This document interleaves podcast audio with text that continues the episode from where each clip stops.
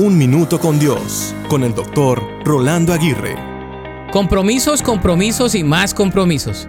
Parece ser que nuestras agendas están cada vez más llenas y nuestras vidas más ajetreadas, corriendo de aquí para allá, de un lado hacia el otro. Por más de que tratemos de cumplir con todos los compromisos, sentimos que no podemos cumplir con todo. ¿Pero a qué se debe este sentimiento?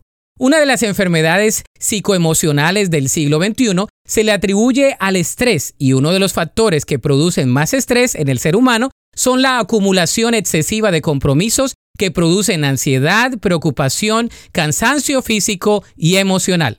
Un consejo práctico y simple es examinar nuestros compromisos haciéndonos las siguientes preguntas. ¿Cuáles de estos son vitales y esenciales? ¿Cuáles son urgentes e importantes? ¿Cuáles pueden esperar y de cuáles se puede desistir? Hay un compromiso que es vital y del cual nunca debes desistir. Este compromiso es tu relación con Dios. Si tu compromiso con Dios está bien, se notará en los demás compromisos que tienes en tu vida.